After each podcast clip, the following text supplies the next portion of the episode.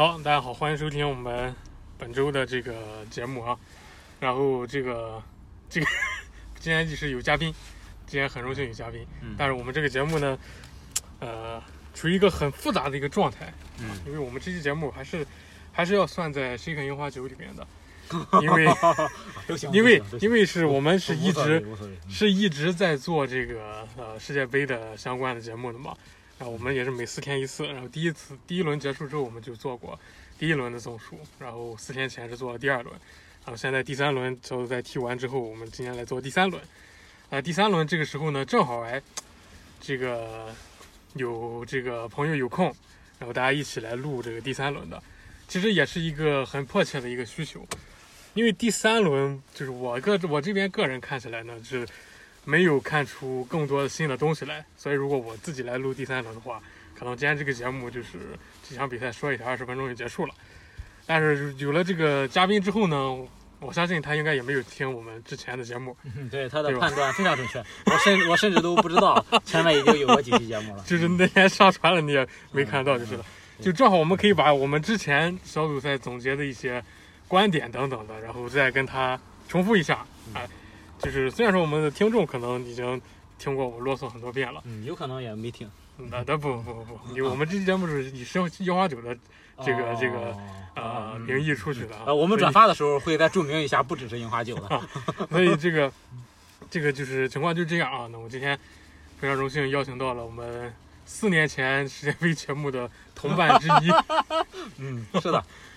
就是这位著名的这个金马奖、金像奖等等的影帝。对，以及呃著名的足球解说员和足球冠军预测员，呃，我是糖糖，嗯。好，嗯。好，佳辉同学来到这里啊。好，所以这个我们还是首先就是还是要跟这个，那佳辉我们今天也没有聊过嘛，对就是跟这个足球相关的，对，是完全之前完全没有沟通的，我对嗯。完全没有沟通的，所以有很多一些我们这个呃之前提到的一些想法等等的，需要重新跟佳辉一块儿再回顾一下。嗯，然后因为我我主要是觉得吧，那个呃，作为呃樱花酒的母板块儿啊、呃母节目啊，海呃海盗电台来说的话，其实我们 从呃可以嗯剪一下没事没事没事剪一下剪一下，嗯嗯好，我们这个录音录音的这个环境有些恶劣，所以会出现。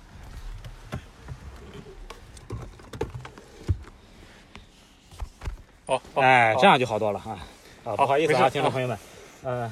因为那个海盗电台从成立以来的话，这应该是第三届的足球的大型的比赛了。呃，我们之前经历了已经有两届欧洲杯和呃一届世界杯了。呃，那么在欧洲杯都欧洲杯应该只是录了个回顾那种。啊，对，录的不多，其实嗯还是世界杯录的比较多一些。嗯。然后呢，呃，因为海盗里面的话，大家球迷还是比较多的，呃，包括现在，其实现在大家，呃，一直听樱花酒的朋友们，可能，呃，应该也大家还在关注的，应该也知道，其实大家现在凑起来都比较难了。呃，其实像包括像灰灰啊，呃，包括老宋啊，其实，呃，天群里就就世界杯的话，大家多多少少的。呃，还是会有一些沟通啊、包括刘雨前呀、等等。那么当然今他们今天时间都没有凑起来啊，因为是小组赛结束了嘛，因为正好是今天早晨啊、最后一场比赛踢完，那么我觉得也是算是一个节点。那么我们也还在，我们也还在看着，只是大家不好凑了。那么今天也是正好问了一下，跟地上还能凑起来，于是呃就想来聊一聊，做到这样一个节点。嗯。哦，那这个还是我们首先还是要从这个大的方向来看的啊，因为这个毕竟我们跟家辉今年是第一次就这个事情来聊，所以之前我们很多聊过的东西，像刚才说的，必须要重新再来重新复习一下。啊，可以简单的说一下。就是这，毕竟以我前面已经聊过两期，我那两期至少录了三个小时，所以哦现在总结下来，我们已经可以很清楚的把整个的这些东西给总结出来了。还是要说年轻真好。啊，这个东西真的是，这个就是我今年看的时候，首先有一个很大很大的一个感慨，就是，呃，我现在看球已经没有那种激情了。嗯，但是这种没有激情，是因为以前是不懂，现在是经过这个行业的锻炼之后，明白了这个比赛是怎么样之后，就是看的视角就完全不一样了。嗯，所以就是很多东西已经完全是感受不到球迷时候的那种激情了。嗯，就是比如说这个，你像韩国队绝杀这个葡萄牙什么的，对于我这边可能更多会看到一些他的这个战术以及这个球员临场表现方面的一些东西，反而就是这种很刺激的这种感觉，现在都是反而是很减少了一些。嗯，这也是我今天今天天早昨天晚上看球时候很明显的感觉到的，因为真的是看到这个韩国球迷在看台上痛哭流涕，嗯，就最后进了之后，基本上补时时间都是在拍韩国球迷的，真的是就是从那个看台上跌下来的都有，然后痛哭流涕的这种的，确实是哎，回头一想，我自己好像，毕竟刚刚海牛都冲超了啊，中农还冲超了，反而都哎没有没有。几个球迷当年的激情，这可能就是就是干厨子之后就很少做饭，在家做饭的这种，我觉得是差不多一个道理了。嗯，这个可能是咱们不太容易体会到的一种心情吧，因为地上毕竟，呃，之前的时候也已经是至少是有一段时间的一个像算是对一个行业的从业者了，呃，所以说可能角度会有不同。那我还是作为一个一如既往一样的球迷来说的话。其实今年这届世界杯的话，呃，就是认识我的朋友的话，可能会知道，因为朋友圈也发了，应该是从九八年以来，我会第一次错过这届世界杯了。因为到目前为止的话，呃，九点之前的比赛，我就九点之后的比赛，呃，我是一场都没有看，因为毕竟孩子小嘛，可能就是 一直有人在给你上着道他，你你的一直处在一个。贫血的状态下，就已经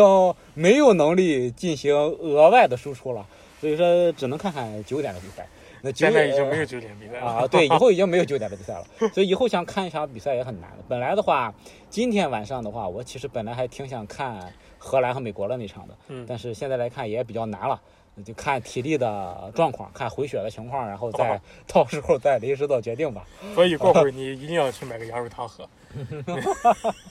很迫切啊，补一补。好，所以我们现在就是还是先跟家辉这个讲一下，就是我们目前两轮世界杯看下来，我们大致三轮三轮三，我先讲两轮的，因为第三轮是我们接下来要讲的啊。好，就是两轮看下来之后，其实我们已经对当前的一个局势有一个大致的一个判断。然后像像我刚才讲的一样，其实第三轮再看下来之后，就发现啊，没有什么新的，还没有什么新的东西出现。所以还是我们维持之前的一些这个看法等等的啊。你说这个新的东西是指什么？就是你听我讲完，你就差不多会明白。就是我所说的就是从这个世界杯，然后我们看到这个当前世界足球它的一个环境是怎么样的，这点是呃比较大方向的一个。然后我们再来去细看一些每个球队它的一个这个状态也好，或者说是一个比较好做好的一些地方等等的。那这个比较大的这个方面，就像我们之前讲过一样，就是呃，属于一个什么样的呢？我们之前是讲这个，差不多是跟这个一一四一六一四一五差不多，那个时候的切尔西差不多很像。那个时候切尔西是穆二七，然后也是这个百大巴这一词最发扬光大的时候，因为穆二七百大巴摆到了欧冠半决赛嘛。所以现在世界足球的这个整体的局势也是差不多是在这个时期的时候。简单来说，就是现在的所有的球队，他对防守的理解都已经达到了一个非常顶尖的水平。那就是当年穆里尼奥他之所以非常成功，是因为百大巴嘛，他守得很好。那他守得很好的这样一个主要条件，就是他很完美的破解了传控进攻的要点，所以他能。以一个最小的代价来进行最大限度的防守，然后来，呃，换取一场比赛的胜利。然后这个我们也在这个这届世界杯很多的比赛中能看到，比如说日本队赢这个德国和西班牙的比赛，其实都是一个这样的体现。所以整体上来看，现在的情况就是，虽然说现在足球它最高水平的一个状态已经不是这个，已经早就已经不是。穆里尼奥二期切尔西那个时候了嘛，毕竟已经这么多年已经过来了。那现在一个主流和一个最顶级的打法，我们之前节目中也都说过，就是一个逼抢中场的这个呃节奏的变化，因为它是这个是专门破你的这个大巴防守的一个要点，就是所以现在四三三很流行，就是它会在按照一个传控的打法去对你进行压制，但是并不会像传传统的传控那样。在你整个的中场和前场布置很多的人，结果导致你后防上的一些空虚等等会被人家打反击。他用一个很小限度的人数，比如说四三三什么的，他边路可能就三个人参与进攻，但是会用这个传控的理念等等，给你带来一个最大限度的施压，还有最最大限度的变化等等来消耗你。然后同时，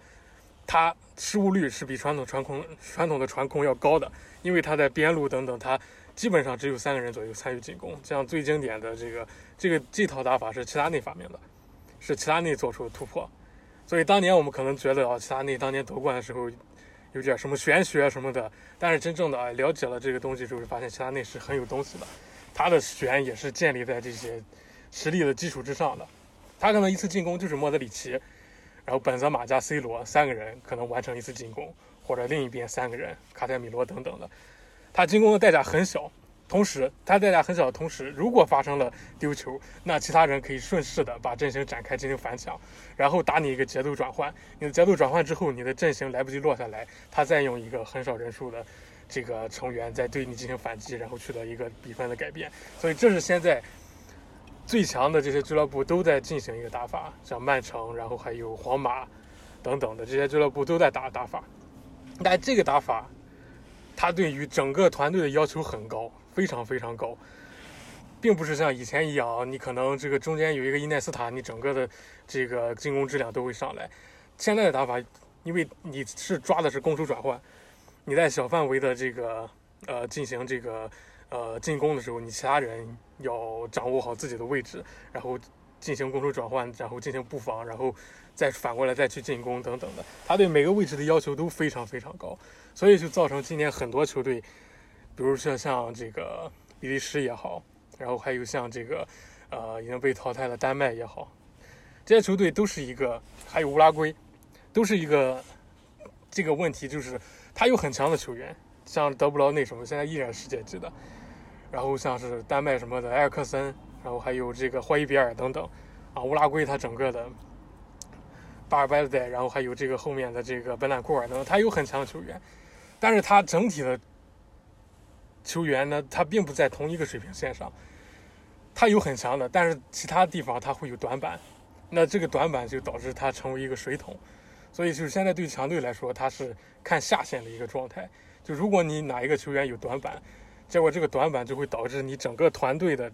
这样一个运行，就只能达到最短的这个最低的这个水平。而其他如果即使是你有很高水平的球员，你也无法达到他的那种高度，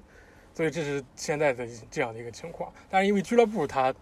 并没有什么国籍的限制，它可以召集世界各地最优秀球员，所以它能提出来现在的这种呃最主流的打法，或者说是最先进的一种打法。但是对于国家队来说，如果你的阵容没有做到，你的青训没有做到一个非常非常很好的地步，你不能做到每个位置它的水平都是很一致的话。你整个的一一些压制是起不到一个太大的效果，反而会拖累到你的整个的进攻，变成一个双刃剑，导致你的这个专注力在攻守两端不断的消耗，结果最后是单纯的防守一方就会占据一个比较大的便宜，然后进行一些这种这个反击等等的取得一些优势。所以这是我们前两轮看下来的这样一个状态，所以第三轮最后再看下来，目前还是一个。这种的呃看法，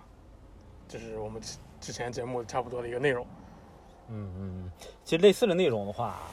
呃，上届世界杯的时候，呃，电视上应该也在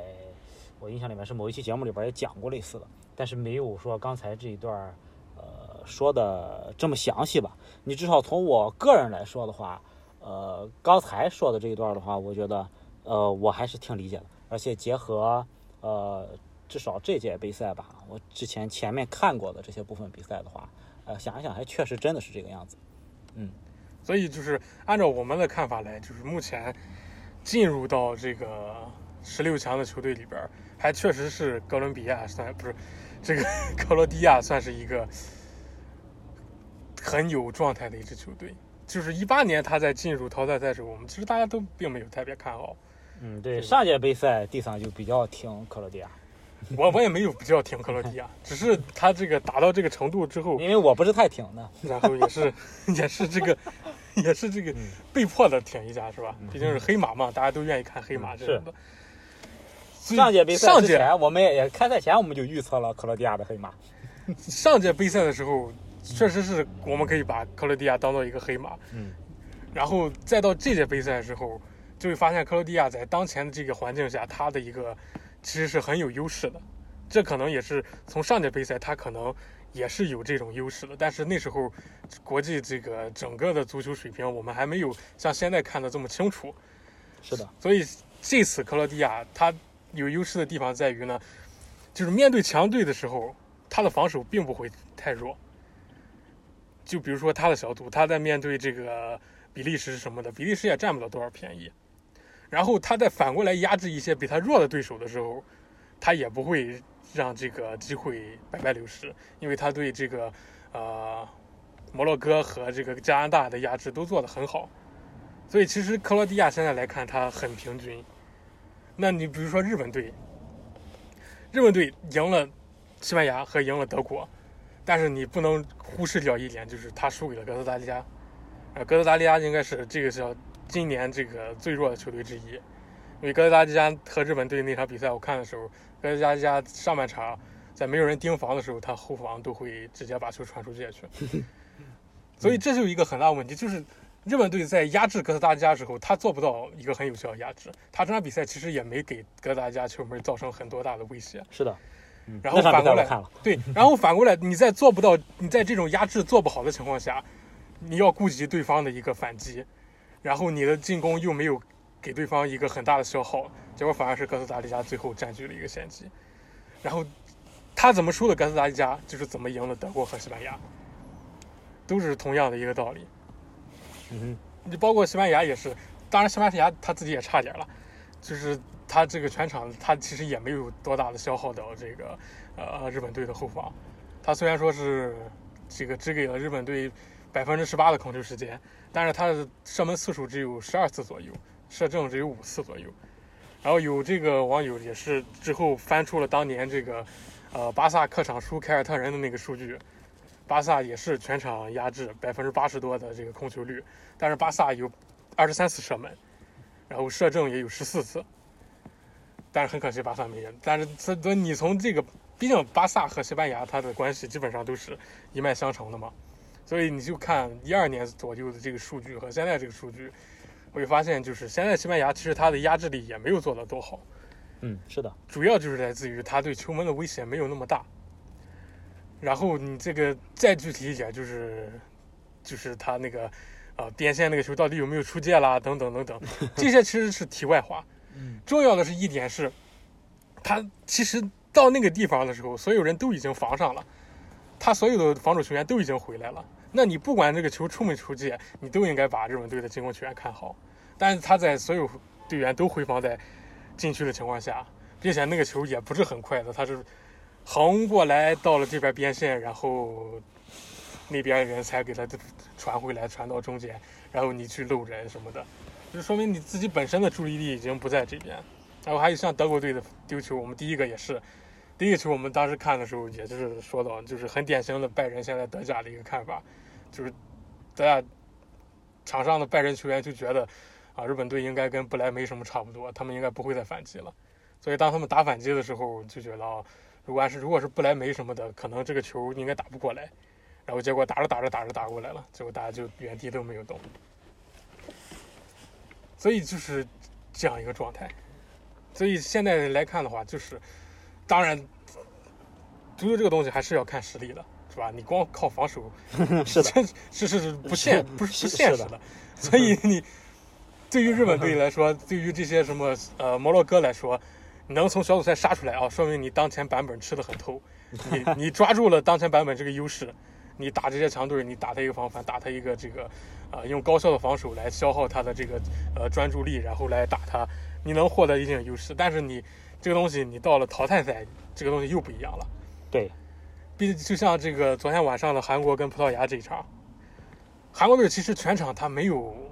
没有什么任何亮眼的表现，就是这场他本来他是生死战，他应该占据场上主动的，韩国队应该作为一个这个主导进攻的一方，然后不断尝试，然后呃找到机会，然后赢得这场比赛。按理说应该是来自这样的嘛，对吧？并且葡萄牙还上了全替补。啊，C 罗现在我们 我们可以认为他是替补，都都这样。C 罗踢得很差，那这届比赛包括今年他都踢得很差。但是你整个这一场还是葡萄牙占据一个主动，葡萄牙主动创造机会很多，并且他这两个丢球，第一个是定位球嘛，第一个定位球是这个中路第一点顶完之后，哎，来到了这个韩国队脚下，那没办法了，这种球这个定位球就是会出现这种事情，这个不能说百分之百都会这个顶出去或者怎么样的。那最后一个球的时候，葡萄牙球员也都全部都已经防到位了。孙兴孙兴民身边有三个防守球员，包括黄启灿身边还跟着一个防守球员。那这个球为什么最后进了？因为防守黄启灿的球员认为孙兴民旁边有三个人，他应该传不出来了。那包夹孙兴民的三个人也认为我们三个人都已经跑到这儿了，孙兴民应该传不出来了。结果孙兴民传出来了，然后后面那个人也就没跟，然后最后他们觉着不会进的球就进了。但是你再到淘汰赛的时候，这种情况就不会再发生了。是的。大家就是大家是每个球都会当做你绝对会成功的状态去进对你进行防守的，所以这一点是一些这个黑马球队现在所要面临的问题。所以我们就是在还是以黑马这个角度来看，还是更看好克罗地亚的一个原因，就是因为又经过四年磨练，他无论进攻还是防守都能做到一个很硬的状态。你一般强队你想要进攻去消耗他，很难去消耗，毕竟还有莫德里奇中场掌控节奏等等等的。那你作为一个强队，作为一个弱队，想要去防守他说他的进攻，也没有那么那么容易。所以我们现在发现，就是日本队可能真的是抽到了一个很 困难的对手。当然说韩国队跟巴西呢，就就是就是这种我们不列位考虑啊，这是我 不列位不列，就是单纯按这几个小组第一来说的话，日本队这个小组第一应该算是碰上了一个最不好的小组第二。然后其次，我觉得荷兰跟美国应该也算是一个，呃，不大不大哈不大好的小组第二这个样子。嗯。因为美国队今天来看，就是跟我们之前看法也是一样，他现在这帮年轻人踢的确实很好，并且很重要的是，他这个初生牛犊不大不怕虎之外，他中场的这整个的控制和反抢等等的做的都很好。这可能跟这个 MLS 的他的一个风格也有关系，对。所以这个荷兰队儿，就是也是继承我们之前的看法，荷兰队这些比赛最主要的还是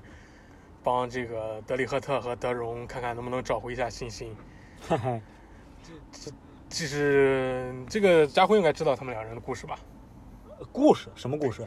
这两个人就是你知道一九年的阿贾克斯吧？啊，知道。就是那个什么天神下凡，然后把这个皇马和尤文都干了。这个阿贾克斯，嗯，差不多有耳闻吧。嗯，这个队里边的主力就是这个德容和德里赫特，嗯，然后包括他的门将是这个呃喀麦隆的门将奥纳纳，然后还有这个摩洛哥的摩拉呃不摩洛哥的这个前锋切赫，都在这支阿贾克斯当中。然后他在欧冠半决赛这个踢热刺，然后是首回合是。呃，二比一赢了热刺，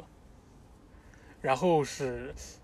也应该是不是二比一啊？我具体我忘了，反正就是第二回合在他们自己主场的时候，他们又取得进球领先，然后这个时候就要，呃啊，这个什么热刺进三个球才能晋级，然后最后热刺下半场拼进两个，最后在补时最后一分钟的时候进了一个球，然后整个阿贾克斯轰然倒地，然后自那之后，德容和德里赫特一败涂地。哦，对，那那那个，因为德容当时是一九年签的巴萨嘛，巴萨当时就看好他下一代的接班人，因为他那支阿贾克斯那届欧冠踢得太好了，就就有当年那种那个什么范德法特那时候的阿贾克斯那种感觉，嗯，那包括整个让人觉得荷兰队都回来了这种感觉。但是那场半决赛之后，整个德容到现在在巴萨基本上都处于一个很有利的状态，然后德里赫特。就变成人见人欺这种感觉，就荷兰双子星一夜之间直接就整个的，整个职业生涯都被摧毁这种感觉。我们在节目时候很经常拿这场比赛出来讲这个故事，因为真的是太典型的一个故事了，就是两个这种前途无限的年轻球是啊员。对于年轻人来说，遇到这种补时最后一刻的这种绝杀，直接就心理状态完全崩塌掉。所以实其实这在欧冠上不是什么稀奇的事。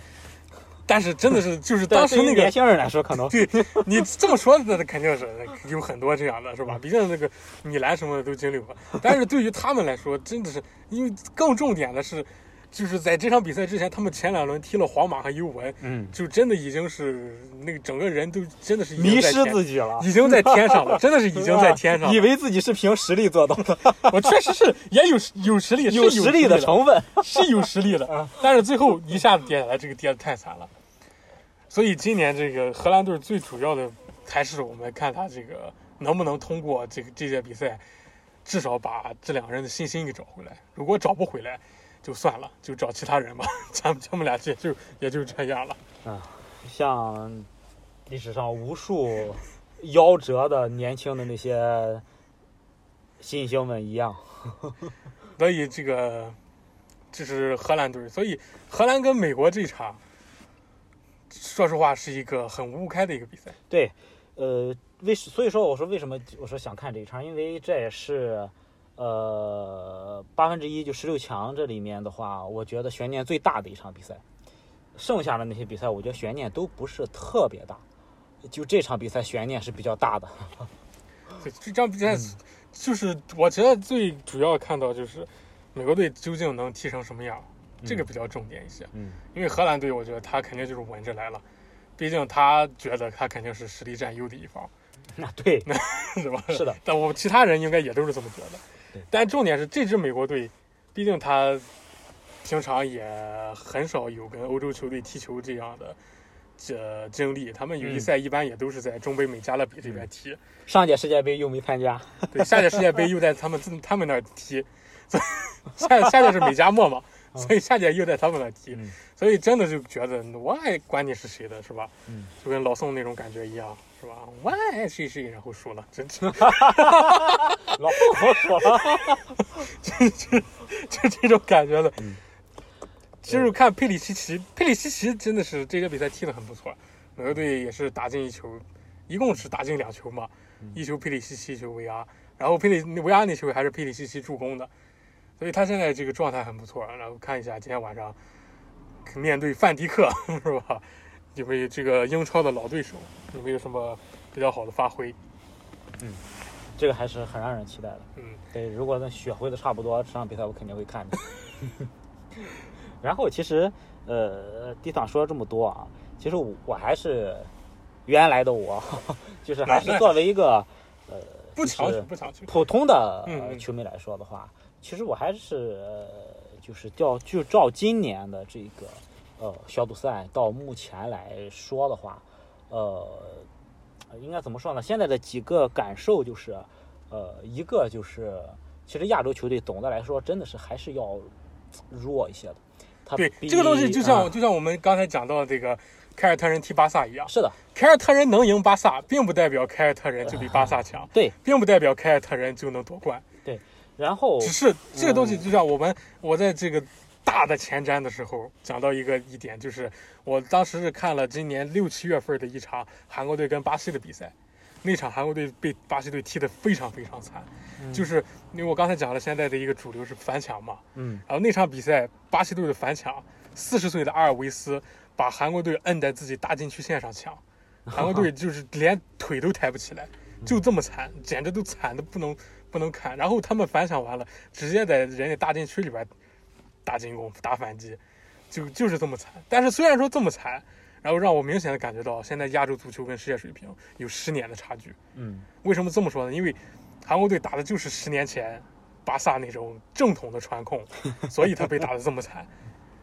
嗯所以就是现在亚洲足球，尤其是现在这个小组赛看完，我们更有这种感觉，就感觉跟世界更进一步了，但只是更近了一步而已。我我们能明显感觉出来，亚洲跟世界有差距了，而不是像之前一样，你都感觉不到差距的，你输的你都不知道怎么输的。但是我们现在知道我们是怎么输的，我们是怎么赢的，然后有明显的感觉到这种差距，但是并不代表就没有差距。嗯，是的，这是一个重点，就是虽然说沙特球迷可能很狂，是吧？你这个跟阿根廷踢的时候打出来什么 Where is 梅西，然后跟莱万踢的时候 Where is 莱万，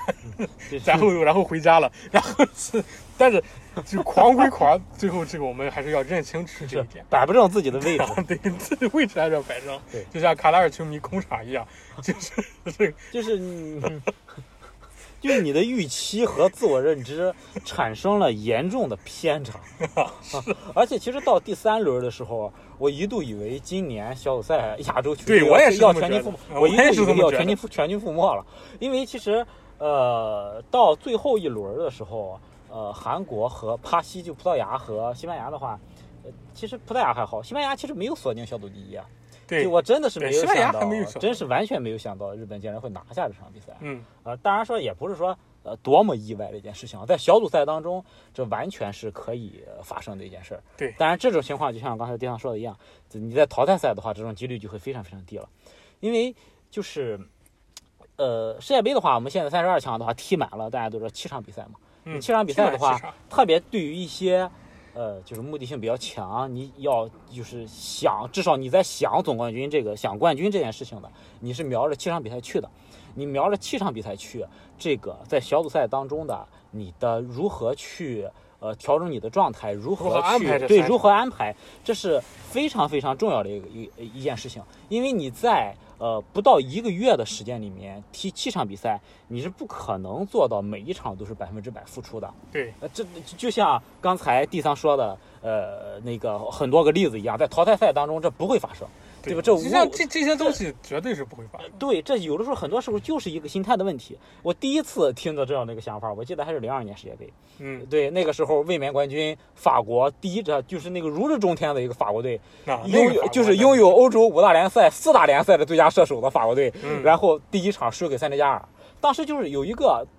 就上半场开场没有多久的时候，有一个五五开的球，特雷泽盖和对方的门将是个五五开的球，特雷泽盖都没争。然后当时我记得还是黄燕翔，当时当时介绍说，这也就是踢塞内加尔啊，这个要是到了十六强，他两步就登上去了。对，所以说就是一个心态和投入的一个问题。所以说在小组赛当中的话，对于一些强队来说，失利是很正常的，并并且包括像呃阿根廷第一场比赛，呃输给沙意外的输给沙特，这真挺意外的啊，输给沙特以外，就有很多人。都在列举一零年西班牙夺冠的时候，他第一场也输了，对吧？其实你回想一下，一零年的那届杯赛，西班牙小组赛踢得很难看，他很难看，他一直都是呃，对，他就第一场输瑞士，他一路一路都是那样。对，第一场输瑞输瑞士，第二场踢赢赢赢智利，那简直就是从鬼门关鬼门关上赢回来的这这场比赛，一比零。艰难的战胜智利，而且他进了那个球，是因为智利的点球没踢进，被扑出来了，然后他救了这个球，当就是这一个反击进了这个球。那但是你要知道，最终西班牙是冠军。对着小组赛的时候是一个调整状态的时候，而且再一个，今年的话，其实我挺看好英格兰的。呃呃，当然说这个我提到的阿根廷和英格兰，我过会儿会详细的 跟你说。然后就是你现在先说，然后从呃赛前的时候的话，因为我是习惯性的，其实，在早早先的时候，应该是上上个月吧，然后地上就说，嗯，我们是不是可以呃录一个世界杯了？然后我当时还问他，我说那个呃三十二强名单都定了吗？地上说还没有，我说定了，我说定了再入吧，因为我是从我。看的第一届世界杯是九八年世界杯，嗯，我从零二年世界杯开始就会习惯性的在三十二强的大名单最终确定之后预测一波冠军，然后我只有一零年那次那一年错了，然后剩下的都对了，然后不是吹牛逼啊，然后今 今年的话，那我我我我猜的是阿根廷，但是今年的话其实没有底气了，基本因为说现在看的很少了，嗯呃，所以说而且今年的话，说实话三十二强的名单我都没看完。呃，因为我是上届美洲杯，呃，是看了几场比赛，然后最终也看了阿根廷巴西的决赛。呃，当时那个决赛踢完了之后，我就说，如果说到今年世界杯，呃，阿根廷能够呃在比较健康的、相对完整的保保留下来这个阵容的话，那今年的世界杯应该是阿根廷至少说保守的说，从零二年到现在最好的夺冠机会。嗯，那今年的话呢，我认为，我觉得啥问题，我也不怕毒奶啊，我是阿根廷。然后呢，就是为为什么说我这么说呢？就是我一直以来说，球队夺冠的需要的一些要素，第一个就是不能过高的预期，就是当然这个的话跟就是经常说的大热必死一样，但是这个也不完全、呃相同啊。然后再一个就是阵容配置要合理，就是你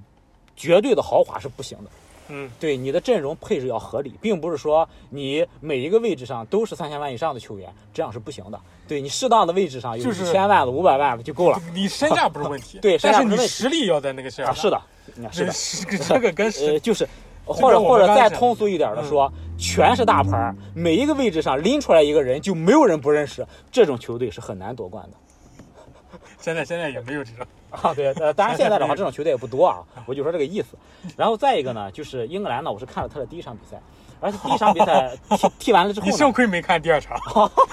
我还真没看第二场，过会儿我们就跟你讲。呃，因为从第一场比赛，呃他给我的感觉还是不错的。嗯呃同样是大胜，它不同于零二年的德国是不一样的，这是完全是不一样的这个大胜。然后呢，呃，就是呃要说的另外一个问题就是，呃说会不会进入状态太快？就是怎么样叫进入状态了，并不是说你 你大胜了就是进入状态了，不是这样的。幸亏你没看第二场，我只能跟你说。对对对对对，我要说的就是英格兰第一场他没有进入状态，有的时候就有很多人在说英格兰第一场就这样大胜伊朗，他会不会进入状态太快，导致他后面会出问题？不是不是你你这么一说，我待会儿跟再跟你讲，你会发现索斯盖特啊，对，就是你你状态的调整是非常非常重要的一件事情，就是。你你第一场比赛并不是说大胜就意味着状态好，这不是一个概念。他第一场能大胜，完全因为一上来伊朗被打懵了说不定是因为伊朗状态不好啊！对吧，第是的一场你，没是的，被打懵了嘛。第一场没法说这种东对西的。，然后，呃，呃，也不是说你状态，呃，你你比赛输了，状态就是不好。其实阿根廷的状态我觉得非常好，他的状态调整的非常好。他第一场比赛输了之后，我依然认为他是冠军，因为我看了那场比赛了，就是你是要进入状态，你是要一个逐渐的由低到高的这样的一个过程。那么这个过程当中的话，你是要有一个合理的预期和合理的输出的。那场比赛就是他踢的没有非常的松，然后又不是特别紧，而且是非常好的。而且他输的是第一场比赛，我就说真的是运气也好。而且而且现在来说的话，实实在在是咱实实在在的说，现在的这个局势对于阿根廷真的很有利。我觉得我觉得你这个看法 看法是跟我是差不多的。对然后呢我跟现在可以跟你讲阿根对，廷，然后然后呢，我我我我还没说完一点，就是踢完第一场比赛之后，然后就阿根廷输了第一场比赛之后，我在群里也说嘛，我说他这个太像一四年的意大利了。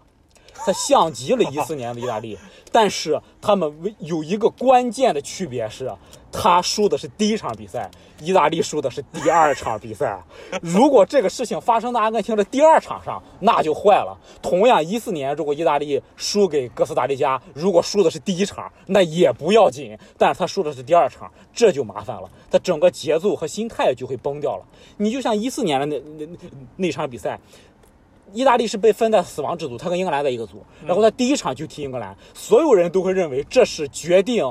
小组第一的那场比赛，然后结果这两个球队那年都没出现，那那个组还有乌拉圭啊，就最后基耶里尼被苏亚雷斯咬了一口那一年，然后第一场比赛真的是你能够看到意大利拿出来的是像踢决赛的一样状态再去拼英格兰。这本身就不对，你拿小组第二怎么了，对吧？这个心态本来就有问题。然后你可以看到，那场比赛里边，皮尔洛主动上抢，皮尔洛带球过人。你什么时候见到皮尔洛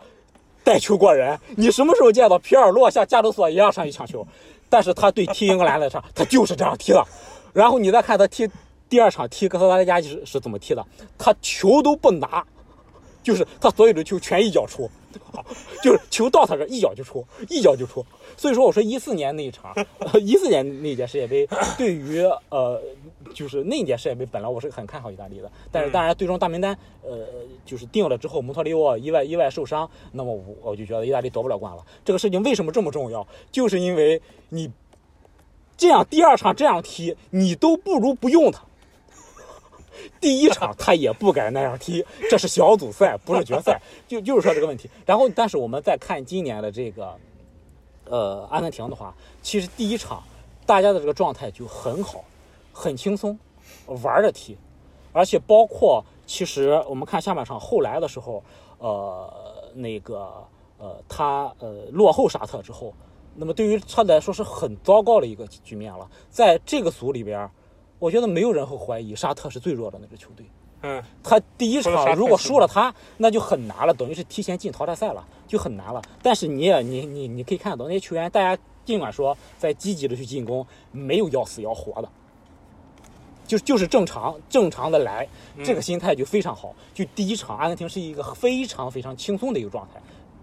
再去踢，然后他的后边的那那两场比赛，那都是九点以后的了，我就都没看。说实话，我也不担心，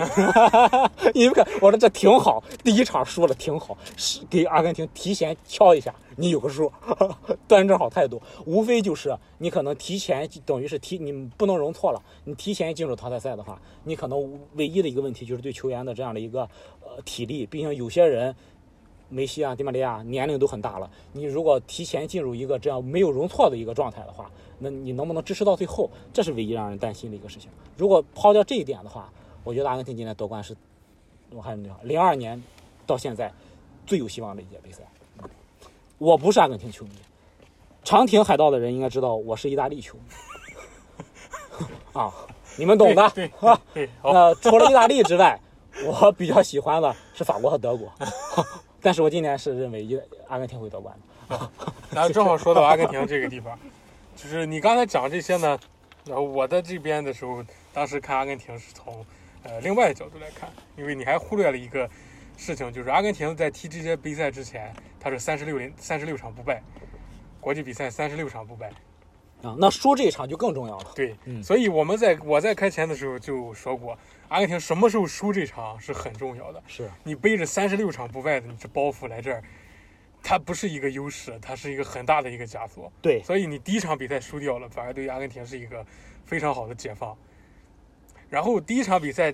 我们看的时候，就是包括第二场比赛结束之后，阿根廷赢了，赢了这个墨西哥。然后我们这个给他的看法就是，阿根廷是他最重要是走出三十六场不败这个包袱来。然后是回到一个正常的状态，嗯，因为第一场踢的时候，他你虽然说是行通什么的，但他踢的是不正常的，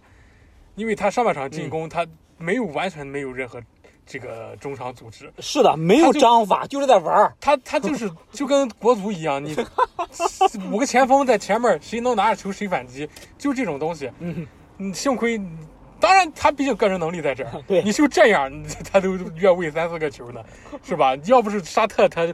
这个造越位比较稳定一些，一般球队，你像塞尔维亚，上半场就五比零了。你塞尔维亚和喀麦隆那场，这要换成塞尔维亚跟阿根廷，上半场那几个球全都不越位，你知道吗？都是我去，你没你没看这个塞尔维亚和喀麦隆那场是吧？啊，我看了重播，那啥频道看了重播？就是就就他下半场那个防守，你这放到呃第一场跟沙特的这个地方，他应该造不出那个越位来。所以这是很重要，所以他这么踢，我当时就觉着，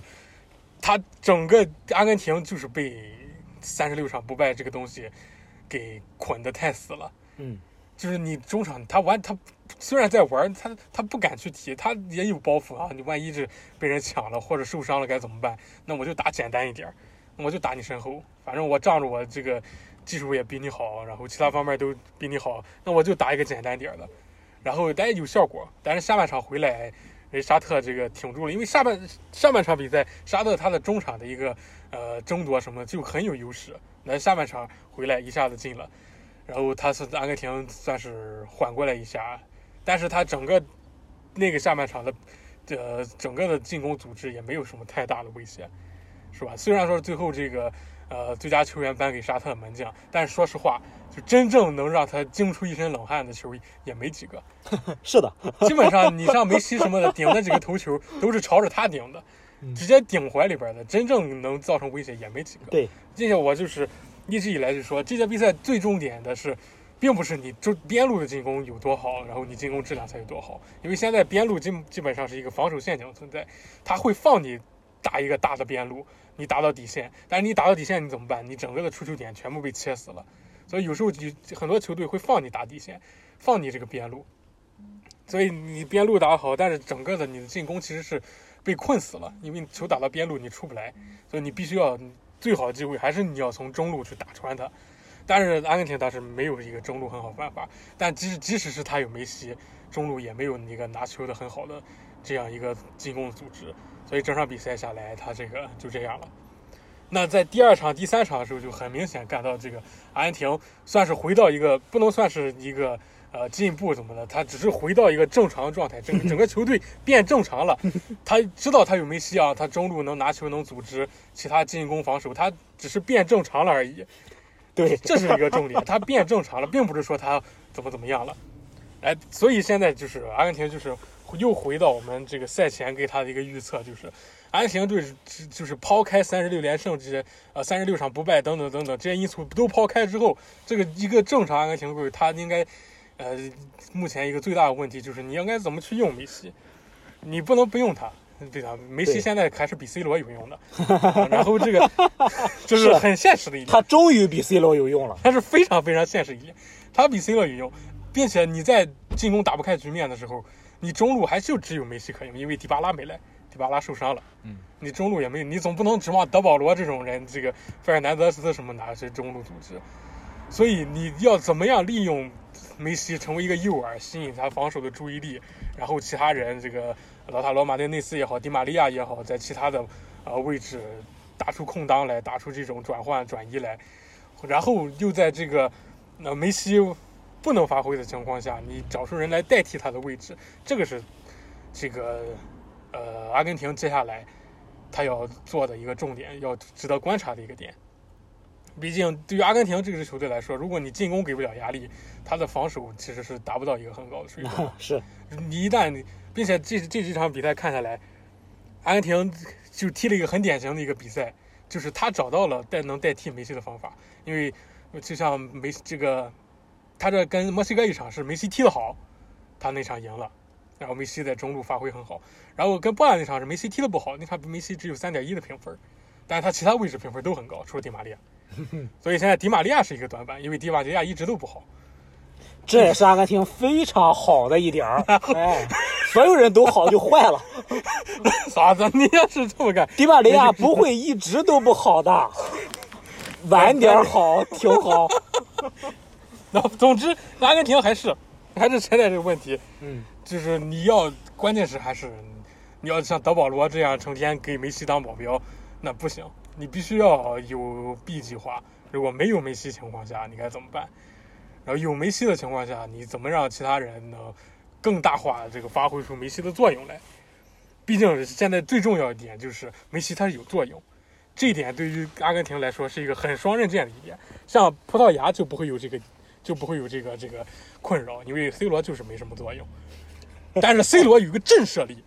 你上场了，你不能不防他，你不能不管他。嗯，所以 C 罗可以稳定的一对一、一对二。嗯，然后就 就像三就像三十九岁的阿里代伊在亚洲一样，就就是这个这个脑壳这让葡萄牙可以再讲到这个问题。所以阿根廷跟这个澳大利亚这场，应该也是会很惨烈的一场，对，非常非常惨烈的一场。嗯，澳大利亚，澳大利亚也不是善茬，主要是对澳大利亚能从这个小组杀出来，他这个都也不是作风硬朗。对，还还是硬啊。对，啊，这个对吧？历史总是惊人的相似，对吧？就像 零六年意大利夺冠一样，对吧？十六强艰难战胜澳大利亚，然后最后酣畅淋漓，一路高歌夺冠。如果是按照这个分组的话，那阿根廷如果能赢下来，就是对呃荷兰或者是荷兰或者美国，然后再下来有可能就是对巴西。对，这呃对巴西这个应该，你不要出太大跌太大跌眼镜的事情，巴西应该是在那等着他的。对，这个应该没什么大问题啊。也你不能这么说，呃，只能说我们过会再看了，因为巴西队有他很大的优势的地方。嗯，所以这个半区。这个基本上，我我们先就不说怎么看好谁吧，就不赌奶这种东西了。就是每个队我们都很公正的给出一些看法，就是即使是澳大利亚，也不能说他没机会了。澳大利亚就是真就是他真的就硬的不行了，那阿根廷他也他也他也啃不下来，对吧？你毕竟那场上十一个光头站那儿，你这是的，还还是那句话，这是因为阿根廷在看的是气场比赛，对呃，澳大利亚在看的，那这可能就是决赛，这可能就是这就是决赛，对对，就是那你不行，我就给你踢断踢断腿，那大不了 那我对这是吧？就跟政治一样是吧？我大不了当个政治当当回政治，就是就投入度是啊。会有差别，这这个这个是所以这跟阿根廷跟这个澳大利亚这场，是如果你打看阿根廷的智慧了，但是他这个主教练，我觉得也好不到哪。是主教练是阿根廷一直以来最弱的环节，一直以来所以最弱的位置。所以就是随着比赛逐渐进行，阿根廷这些这些问题还是会暴露，看他到时候怎么去解决。嗯但我觉得最大的还是你处处理梅西这一点。你要是全全队都天天跟德保罗一样，你老是就是梅西被放倒，你就上去出头，这种这种肯定不行。而且还是。还是说都是双刃剑嘛，老球员多，对有的时候也是好事儿。所以这边就是这个这个半区就是这样。那接下来日本克罗地亚这场，我们刚才也是，呃，有聊到，就是克罗地亚它是很稳定的，它可能是现在这个，呃，所有的小组第二里边，大家都最不愿意碰到的小组第二，因为它的进攻很稳定，它的防守也很稳定。它作为一个强队的时候，他对弱队的压制是有的，并且效果很好的。对，毕竟他能压得住摩洛哥，比利时都压不住，对吧？但他能压得住，他们俩踢零比零。啊，比利时真是，哎呦，是有点伤心呐。比利时就是像我们讲一样，他整个的团队他有很强的球员，但是他没那么强的位置，就导致他整个团队他运行不到一个最好的状态嗯。就毕竟他德布劳内他在曼城这帮球员，那每个位置肯定是比比利时某些位置要强的非常非常多，所以他整个的这个体系能运行起来。但是比利时和这个摩洛哥这场比赛其实就很明显，前二十分钟比利时踢得特别特别好，前二十分钟前十二分钟的时候他们就已经有五个角球了，就整个比利时被压的就是大禁区都出不来。但是慢慢的他整个的专注度什么的随着下降，他摩洛哥进比利时那两个球都很明显，都是一个这个这个定位球开到开到这个禁区中央位置，然后库尔图瓦也不知道该怎么办，防守球员也不知道该怎么办，然后就进了。就就就是就是专注度就已经没有在那个水平，就在那个线上了，然后就被打进，然后进攻你的压制又压制不出来，没有什么效果，然后就被我要给耗掉了。但是你这个呃，克罗地亚对他的这个整个处理就好，虽然说最后两队是零比零，但是这表表示克罗地亚他整个的一个专注度是在的，就是你即使你没有进球，然后你对他的消耗也让他没能打出一个特别好的这种的这个呃进攻来，然后最后两边都零比零，并且更好一点是，他这几场比赛也是这个克罗地亚也是这个呃歇歇打打的分配的很均匀。他第一场跟这个克罗跟这个呃摩洛哥算是拼了一场，两队都是两队，毕竟摩洛哥也觉得克罗地亚是他们这个小组能拿分的人。对呀、摩洛哥肯定也是这么想的。是然后克罗地亚也觉得你是输摩洛哥肯定也不是很好看，两队还是有拼了一场。然后第二场加拿大其实很可惜，加拿大踢得很好，加拿大跟这个比利时这场就踢得特别特别好，但是他二十三脚射门就是进不了球，这就没办法。然后加拿大也是安切洛蒂这些比赛最支持的球队，哦，因为安切洛蒂老婆是加拿大人，然后意大利也没进决也没进，所以啊，这个就是这样的情况。加拿大其实很可惜，加拿大可以期待他这个下次这个美加墨世界杯的时候，他作为东道主的一个表现，这个确实是很可以期待的，因为他这几场比赛踢得非常非常好。但是真的就是菜鸟，真的很菜。加拿大应该是历史上第一次进，应该是吧？嗯，我我印象中是就感觉加拿大足球，对，这我们都根本没有什么感 觉。对，没有感，但他踢的真的非常好，并且他还不是这个什么呃赢一场进一球得一分，人家 人家进一球了，嗯，加拿大进了一球，这很不容易。你这个菜鸟球队第一次来能能能进个球，确实很不容易。并且你跟这个比利时这场全场压着比利时踢，比利时其实有三个点球没判的，哦，那场是有三个点球真的就是没判的，然后就真应该是点球，真应该是点球的。所以说不定其实他能进四个的，其实不，但是最后还是，毕竟他这个菜鸟球队确实是菜，整个的一个状态什么的，你就看他跟摩洛哥跟加拿大这场，就能明显看出来，摩洛哥这两年参加大赛之后，他整个还不是当年这个当年的那个摩洛哥了，确实成熟了很多。所以这个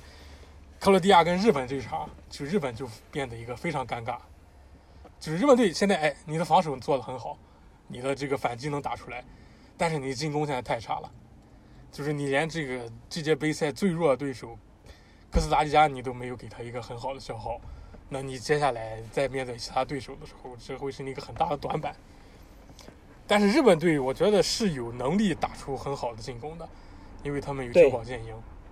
他们久保久保剑英是当前世界上可以说是这届世界杯上。为数不多的能在中路拿球并且造成这个危机的人，但是很可惜，森保一还是森保一，森保一，森保一不会用的，所以这个就很尴尬。你看森保一的布阵很很有意思一点就是，他跟我们想的完全不一样。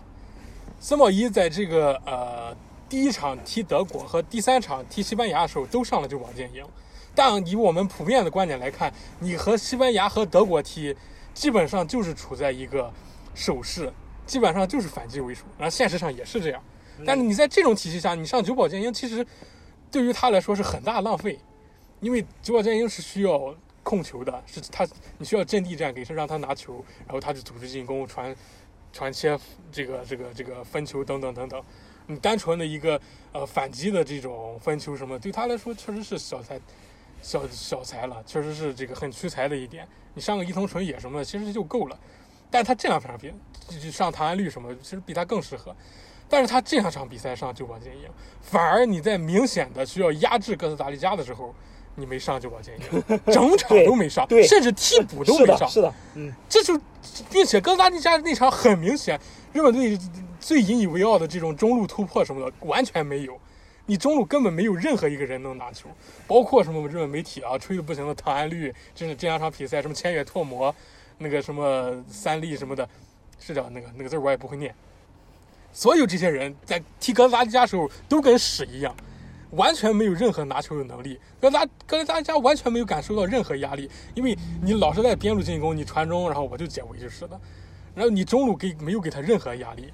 但是你阵容有能给压力的人，那 你不让他上，然后反而你在不需要他的时候让他上了。可能我觉得森保一的想法是。上一个拿球能力很好的球员，我们在反击的时候可以多 多反击一会儿，然后休息一下。可能是他就是这个想法，所以他在这种时刻上就往前赢，上去长时间拿球让大家喘口气儿啊。可能他的想法是这样。所以虽然说日本队赢了西班牙，赢了德国啊，是一个很很厉害的战绩，但是并不代表森保一就真的 真的不是森保一了，就是这场他的这个短板还在。所以日本队，我觉得关键还是在看森保一他的这个安排，并且毕竟他跟克罗地亚这场，说实话，日本队他自己也肯定不愿意被动的去防守。是的，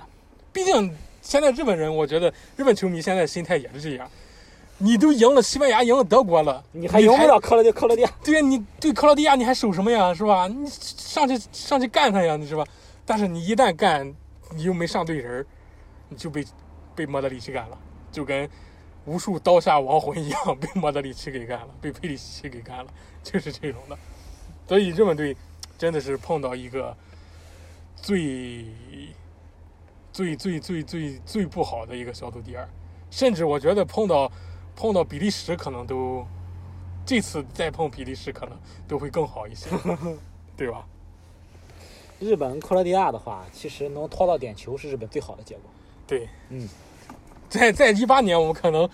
对克罗地亚时候是会说克罗地亚跟谁谁踢拖到点球是很好的。那这次确实是对日本来说，你能撑到点球确实是很不容易了。但是更重要的位置，你能撑跟克罗地亚消耗一百二十分钟时候再去踢点球，你这个时候你的点球的这个能力又能达到多久，也是如果真的踢的话，我们可以好好看一下的。到那儿就行了。日本足球依然是当前亚洲足球的骄傲。对，真的是你换换其他队儿，这真的是跟德国那个前远托摩那个球确实是太漂亮了。那个球，那个球可以说是本届比赛，呃，是我觉得甚至比理查利森那个倒钩都要精彩的。那个球是真的是前远托魔，德国队防守完全都贴上了，是的，完全跟上了。诺伊尔那个角度都已经封死了，对，那个球都进了，并且那个球踢完之后，我我看到他那个扛着投进去了。对我，他那个球进了之后，我自己都没反应过来，那个球真的进了。然后最后他大家都在庆祝的时候，我才真的能确定啊，那个球是进了。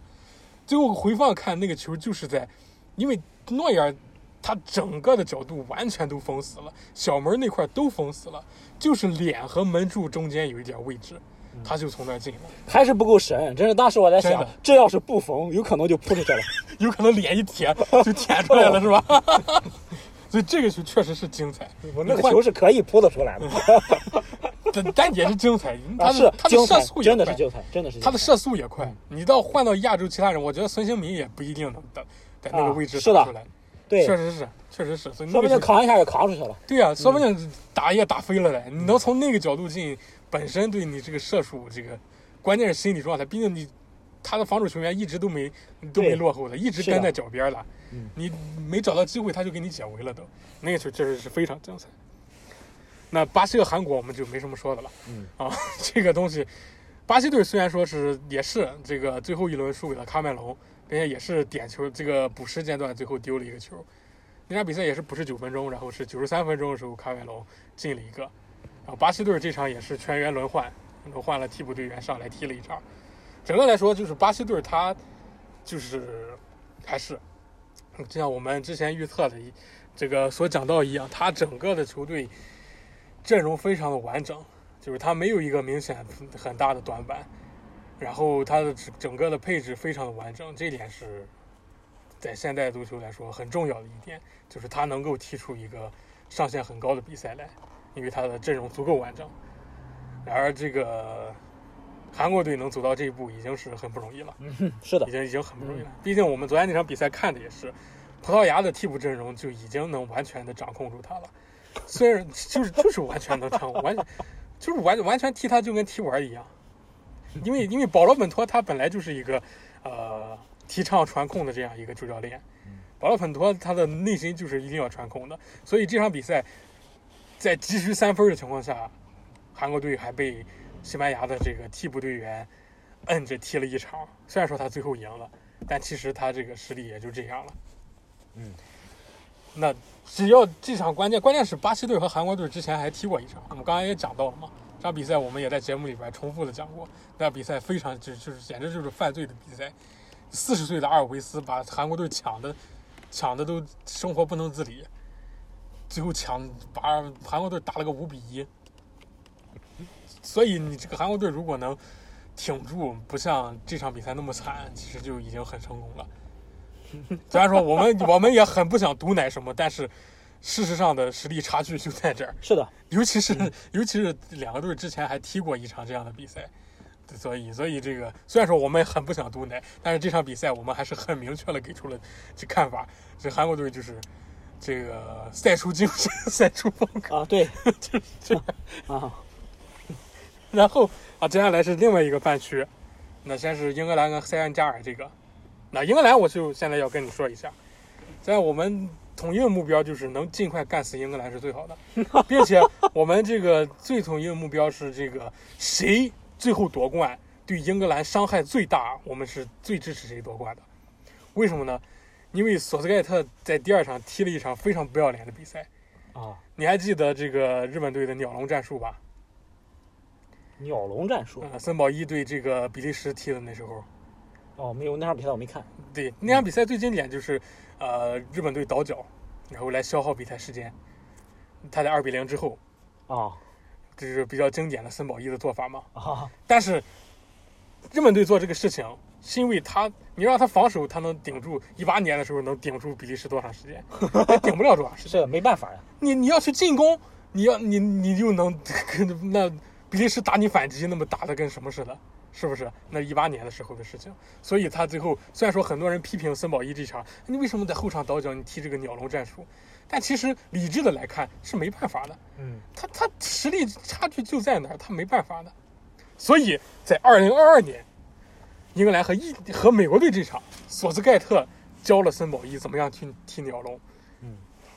美国队完全贯彻了，呃，英格兰完全贯彻了鸟笼的精髓，倒脚倒的简直是，简直是就是让人觉得他们有辱体育精神，你知道吧？简直是罪恶，就是尤其是今年这个我们这个第二期回顾第二轮的时候，整个比整整整场节目是一个小时，我们有花了半个小时在骂英格兰，这这真的是简直是这场比赛就是对于世界杯的侮辱，真的是对世界杯的侮辱。我是没见过这么不要脸的比赛，尤其是你第一场赢了啊，你你不换，他第二场是这个英格兰是没换首发阵容的，哦，然后就你不换其实也不要紧，对对吧？啊，这个都无所谓，那个这个你教练安排，你上来说你不想进攻什么的也不要紧，那你防守是吧？你你让想进攻的人去进攻，什么也都可以。但是你这是整场在这后场倒脚，真的是，真的这真的是很过分，很过分，非常过分。然后尤其是在今年，举一个很简单的例子，今年这个补时时间都比较长嘛，嗯一般上半场如果有人受伤什么的，都会有五分钟的补时。嗯然后这场比赛上半场只补了一分钟，啊，就是因为全场没有浪费任何一个时间，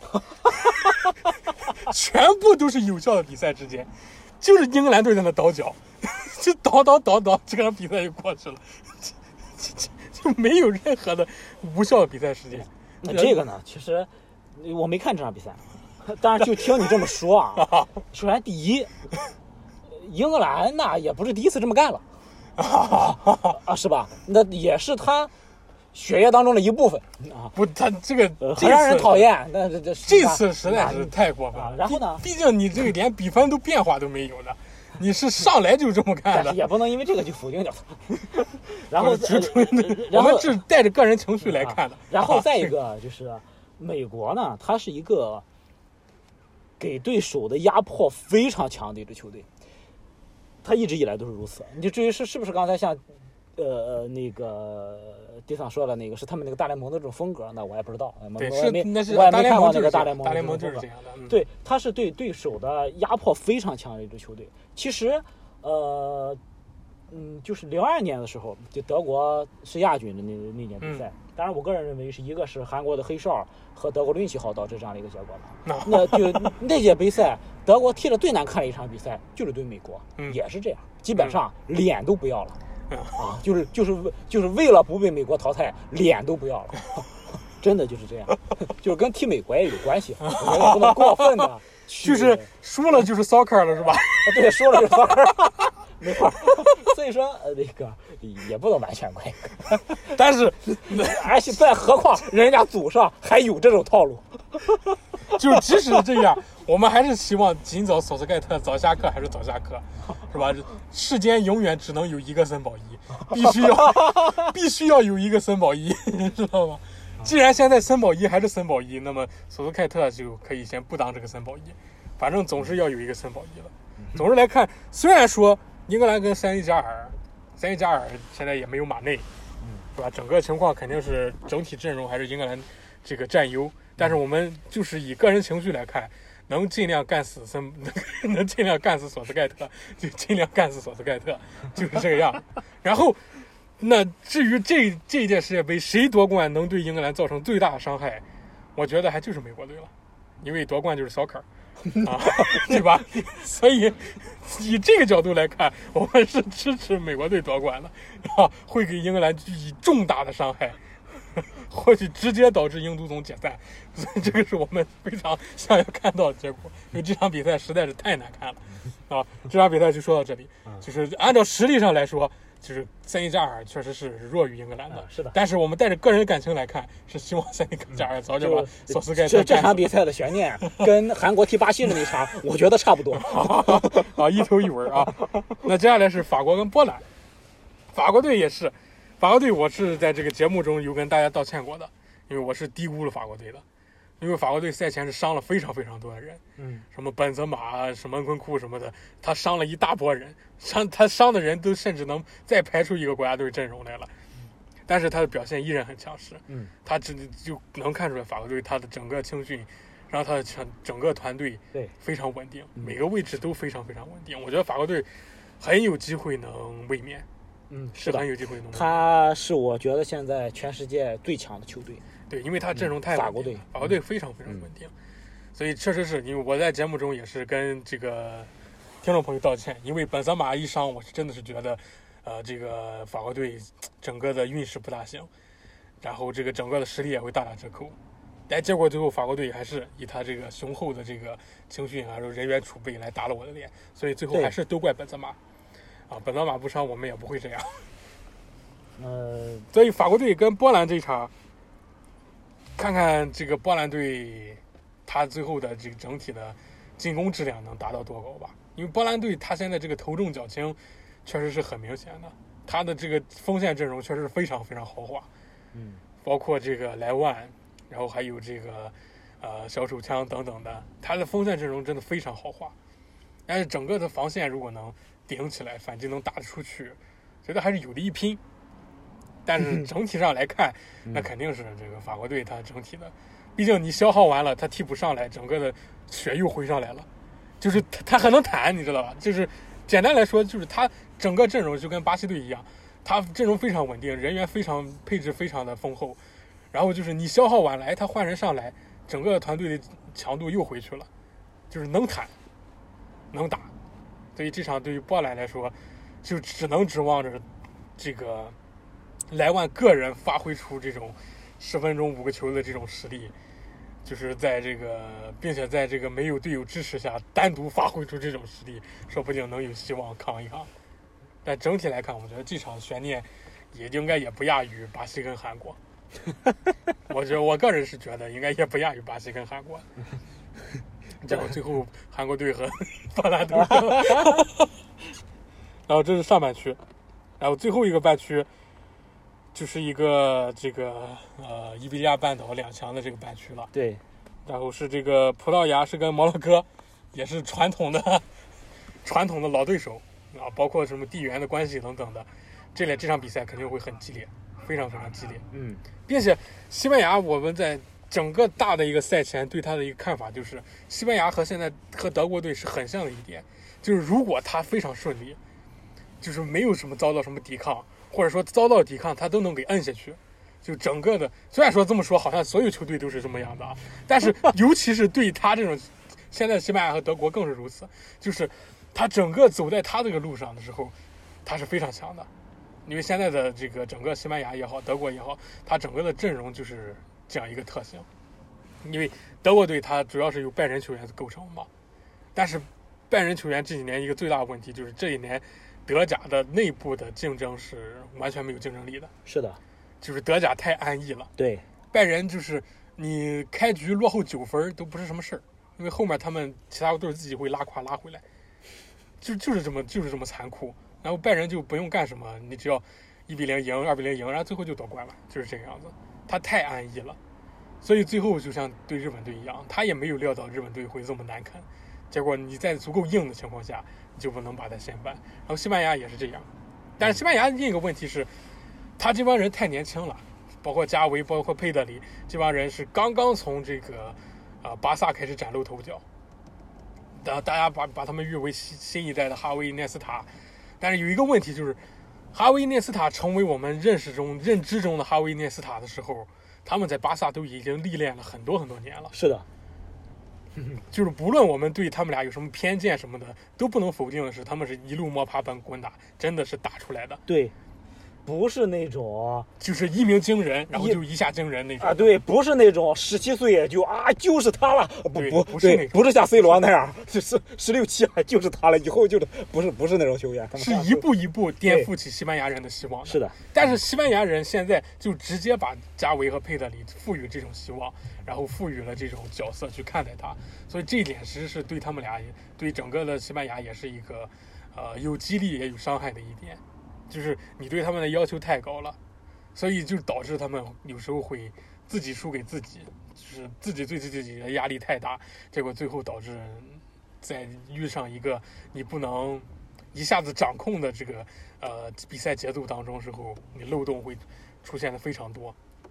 然而跟摩洛哥这场就很有可能出现这种这种情况。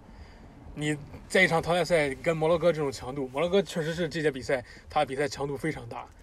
我们能嗯明显的感受出来。如果你十分钟没有进球，二十分钟没有进球，然后慢慢拖下去，你整个的这个阵容会被摩洛哥给拖住的。所以这个对于西班牙来说，我觉得跟摩洛哥这一场重点是速战速决。如果你不但要速战，然后你还要能一直摁住他，然后不让他这个整个的压出来。然后如果你能挺过这一轮的这个磨练，然后你再往下，我觉得这个这支年轻球队他整个的整个的心气儿上去还是很有戏的。一步一步来，主要是还在看。但是整个的来换，其实跟他跟日本队这场，其实就已经很走在他自己轨道上了。莫拉塔开场十分钟就进了，但是最后还是没有完全压制住日本队，所以最后会怎么样？这场确实是也是很难很难去看的一场比赛。嗯所以就我个人而言的话，因为糖糖一直都是希望早点干死西班牙的，对吧？对我嗯 一直不喜欢西班牙。对虽然说我跟西班牙有很大渊源，但其实我本身也不算特别喜欢西班牙，这确实是很矛盾一点。但是我确实也向来不算特别喜欢西班牙，然后就可能经我们这么一奶，这他又火了，这个，所以我们就提前先说起来啊，这个奶不奶的，反正就就是这么个看法。然后接下来是这个，呃，另外另外一场是谁来着？西班牙跟葡萄牙摩洛哥啊，另外是葡萄牙，葡萄牙跟这个瑞士。嗯，瑞士这是十六强里边悬念最大的一场比赛刚才你不是说悬念最大是哪一场来？啊！对，呃除了美国和荷兰，悬念最大的一场。嗯，除了美国和荷兰，悬念最大的一场比赛。瑞士队确实是，其实瑞士队是跟这个呃丹麦很像的球队，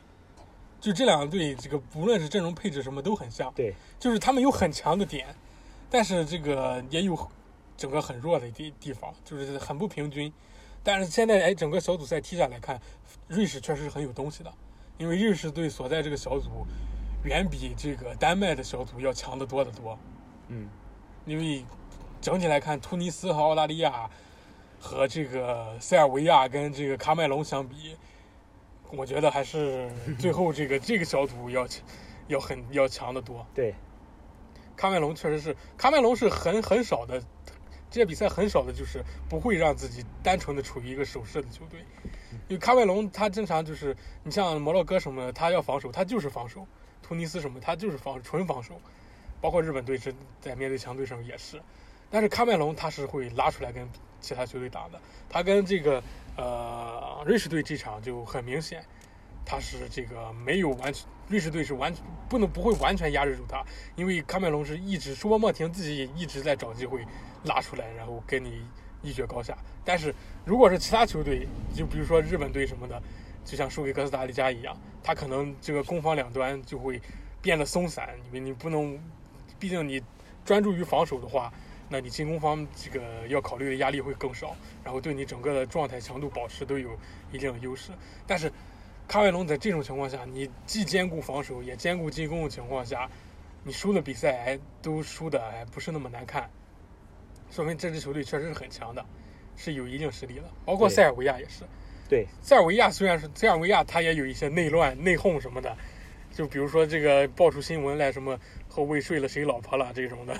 今天有这种新闻说？但是整体来看，他确实是很有实力了。他跟喀麦隆那几场，跟包括跟巴西那几场，他的防守如果真的是，呃，新奇，然后大家一起玩好好踢，心态不放松什么的，他我觉得小组出线也是完全有这个实力的。是的，他本来对，他跟喀麦隆那场就很明显，就是三比一，三比一之后就开始玩了，玩着玩着就没了，就就这种的。他三比他第三个进球非常漂亮，就整个的传递完全把卡梅隆打花了。结果后面后防线就是大家都觉着啊喀麦隆就这个实力，结果被人打身后给打没了，就这样子的。嗯所以这个球这个小组，有他自己意外的地方，但是这这两支球队确实很强。然后瑞士能从这个小组爬出来，说明他这个也不是可以小看的。然后对于这个葡萄牙来说，应该也是一个很大的考验。但是葡萄牙这届比赛很不很很重要的一点就是，葡萄牙其实是虽然说它整体的强度可能没有像巴西、法国那么阵容完备，但是好处是，它这个阵容其实也是没有什么大短板的。嗯，就是他的替补，虽然说他输给韩国，但是整场他的替补是完全摁着韩国队在打的，包括他的这个这个首发阵容，这两场打呃这个加纳和乌拉圭表现都很好，他整个阵容是非常非常完整的，没有一个什么很明显的短板，并且每个位置也都有这个球员能站出来，也有他的一个替补等等的，他阵容非常完备，并且他更大的优势是现在的 C 罗没什么用。所以大家可以放心的去踢，然后完事儿的时候甩锅给 C 罗就可以。然后，并且最重要一点就是 C 罗他在场上虽然没什么用，但是你不能不去防他，对吧？你不能放着 C 罗不去防，是不是？你这这那这观众都看不下去了，对吧？所以 C 罗可以稳定的对掉对手一到两个人的防守注意力。啊，毕竟你看 C 罗从开场开赛到现在，他最大的贡献是什么？贡献了一个头发。这也很重要了，这也很重要。C 罗那个球，是连这个连这个葡萄牙足协都出来说一定要帮 C 罗找回来。那你这个球就给就给那个布鲁诺费尔南德斯怎么了？布鲁诺费尔南德斯表现那么好，又助攻又进球，又当爹又当妈的，你这这简直就是后娘养的是吧？简直是，但是这是有好处的，这是有好处的，就是大家的注意力都在 C 罗的作秀上之后，就是会明显的低估葡萄牙的实力。但其实现在来看，葡萄牙阵容确实是很完备的，是吧？在 C 罗这个 Joker 的光芒之下，其实葡萄牙是确实是很不容小觑的。我觉得他甚至比就是绝代双骄相比之下，我觉得甚至葡萄牙要更稳定一些，他的阵容。对，所以这就是他跟阿根廷一个很大的区别，嗯就是葡萄牙现在就是 C 罗，你可以自己玩了，因为他进攻的整个的进攻重点就是 C 罗你能进啊，我为你进一个，但不会围绕你去打。但是阿根廷还是需要依靠梅西去在中路打开一个局面的，所以这个是两边的一个比较大的差别是的，都是有利弊的。啊。但是我个人觉得呢，C 罗的这个利是要大于弊的，因为他已经也没有什么弊了，所以是您这还能怎么样？就是说你他场上你说他占个位置，他也没弱到就是下浪费一个位置这种这种程度，对吧？但是你说他有多大作用呢？也就是稳定对掉防守一下，是吧？你像 C 罗上场还有对这个韩国队精彩的空门解围，对不对？都是能那个球能解出围来，我觉得我奶奶也解不出来。然后就是这样，我们很少对 C 罗有这么这么大的意见和批评，就是因为2022年的 C 罗简直就是人类的下限，就是跟他以往的形象完全颠完全颠覆掉，就是让我们对这个传奇的陨落感到痛心，确实非常痛心。嗯，到现在的话，基本上十六强的话，基本都说完了。啊，就是说完了，没有基本上都没了嗯有一些说的不是很细嘛。啊！你那些没法细，你像韩国和这个 巴西，我们怎么细？这孙兴民一一打十，咱那这个只能是金庸才写出来了，跟我们就没什么关系了，是吧？只有什么什么，就跟这个这个破坏之王里边拿着拿着《金瓶梅》解说周星星的比赛一样，只能出现这种的，是吧？C 罗这个不是。呃，孙兴民含情脉脉的看着内马尔扑进他的怀里边，这也已经这这就没没有什么好也已经快一个半小时了，啊。不知道这届世界杯我们还能不能再有人凑起来一块儿在后边再录一期了，看看。可以看等到四强的时候，四强其实我是一个节点。到四强的时候还是其实一个节点。十六强跟八强，我觉得，呃，整体上的话还是十六强先考你一轮硬实力，就是你这就是一些你只会防守的这些球队，很有可能十六强就就被淘汰掉了。是的，毕竟足球这个东西，首先还是你要先看硬实力，你整体的实力达达不到边儿，你就光想着什么一鼓作气什么的，那肯定不行的。那、这个运动不是这么回事对吧？你就你指望着什么是吧？虽然说意大利每次哦进了淘汰赛，他的这个胜算很多，但人家也是能守得住的，是的，能守得住，人家还能进你两个，这是关键，对，这还是有那个实力在的。你像日本队这种，你连哥斯达黎加你都进不了，你都射不了门儿，你想着这个淘汰赛这样子的，是吧？我们今天奶日本奶的也挺多的，希望他能够创造奇迹。东亚之光，对，我们左右互奶一波之后进，司司马懿不是说不满足于八强吗？就是我们尽量左右互奶一波，然后整个让整个局势不会那么失衡。但是有些是真的奶不回来，比如说韩国队跟巴西，这个这个是这个是真的奶不回来。就其他的我们都能奶一下，那这个真的是奶不回来。如果真的奶回来了，那这个我们节目是不是可以收听破个一百万？是吧好，今天可以到这儿了，我觉得大家这个巴西这场应该是哪一天？管他的，哎，哪天的，后 后天吧，是不是？还是明天？大家有缘再见吧，有缘再见。这期节目就到这里了啊，拜拜。拜拜。